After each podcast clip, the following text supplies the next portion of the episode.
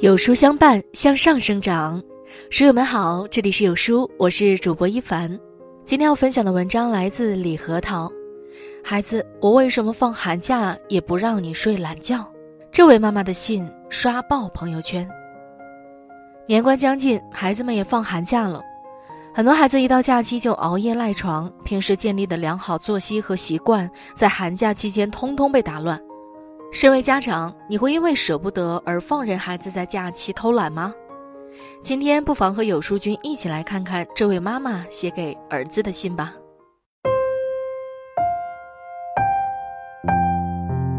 儿子，昨天是寒假第一天，早上七点我叫你起来晨读，你赖在床上不起来，还不高兴地说：“好不容易放假了，天这么冷，你就不能让我好好睡一会儿吗？”我好说歹说，你才磨蹭着起来，敷衍着读了一会儿书，就借着吃早餐的功夫放下学习，饭后又借着消化的理由看起了电视，一看就是一上午。下午我断掉 WiFi，才将你逼回书桌。你叹着气说：“命苦啊，摊上一个这么狠心的妈。”说实话，你辛苦了一个学期了，妈妈也想让你放松放松。但你马上就要小升初了，即将迎来求学生涯的一个重要转折，妈妈想对你说：你所谓的命苦，恰恰是幸福。因为妈妈还能陪着你，督促着你，就怕你将来长大了，妈妈不能再陪着你，一切都要靠你自己时，那才是真的苦。所以妈妈给你写了这封信，想跟你聊聊，为什么放假。也不让你睡懒觉，儿子，你知道你的同桌航航昨天在干什么吗？他六点半就起床了，做数学卷子。航航妈妈说，航航觉得这次期末考试数学成绩不理想，才九十二分，想趁着假期查漏补缺，争取下学期考得更好。妈妈听到这里，既羡慕又怕伤你自尊。常言道。不怕同学是学霸，就怕学霸放暑假。妈妈无意将你和别人家的孩子做对比，只是替你着急。你的期末成绩，数学八十九分，语文八十二分，比你优秀的人比你还努力。你知道这意味着什么吗？妈妈曾经看过一个新闻，某知名企业在校招宣讲会时公然宣布，只招聘九八五二幺幺的学生。二本院校的学生连投递简历的资格都没有。考研名师张雪峰则说：“世界上所有的五百强企业都告诉你学历不重要，但他们绝对不会去一般的学校招聘。你觉得早起学习苦，那是因为你不了解竞争的残酷。像航航这样成绩好又努力上进的同学，显然更容易考上好的中学、好的大学，将来拥有更好的未来。”颜真卿在《劝学》中说：“三更灯火五更鸡，正是男儿读书时。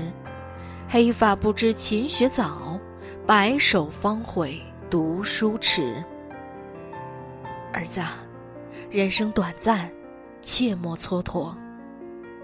趁你现在脑子灵活，趁你无俗物缠身，趁着这大好年华，赶紧起床读书吧。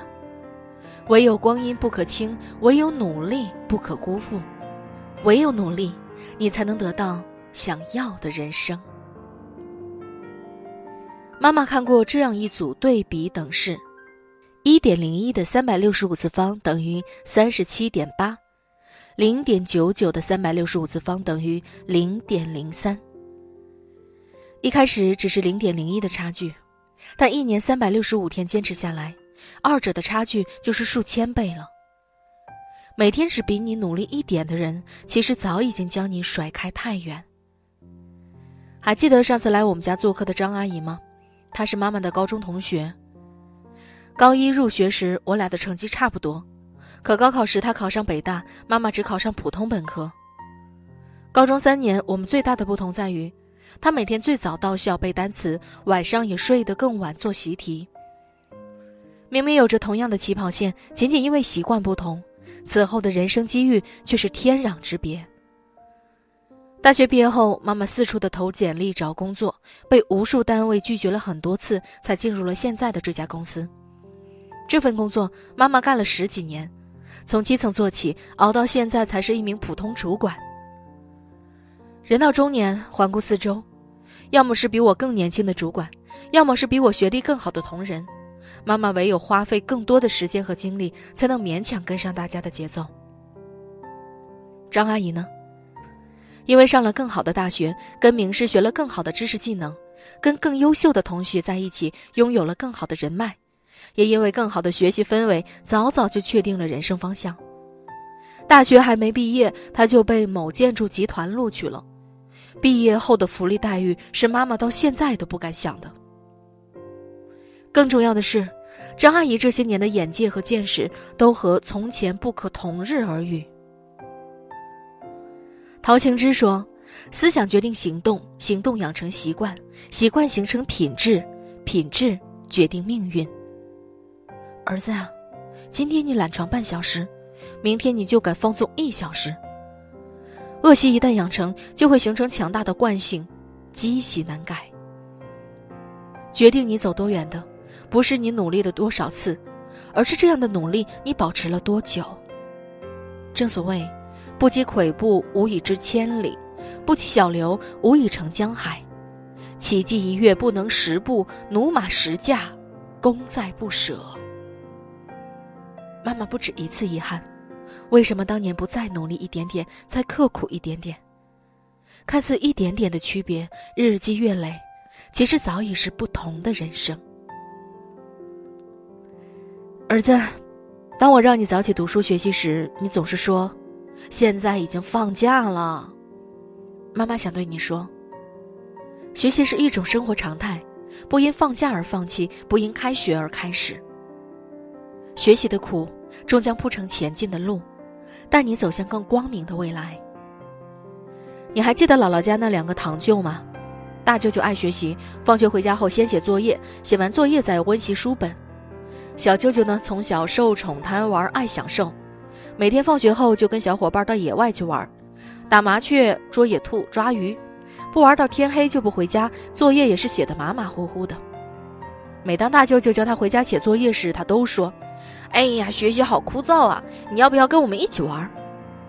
大舅舅每次都说：“等我写完作业再说。”上中学时，村里流行打工，小舅舅见打工可以挣零花钱，有钱就能买衣服、买零食，非常羡慕。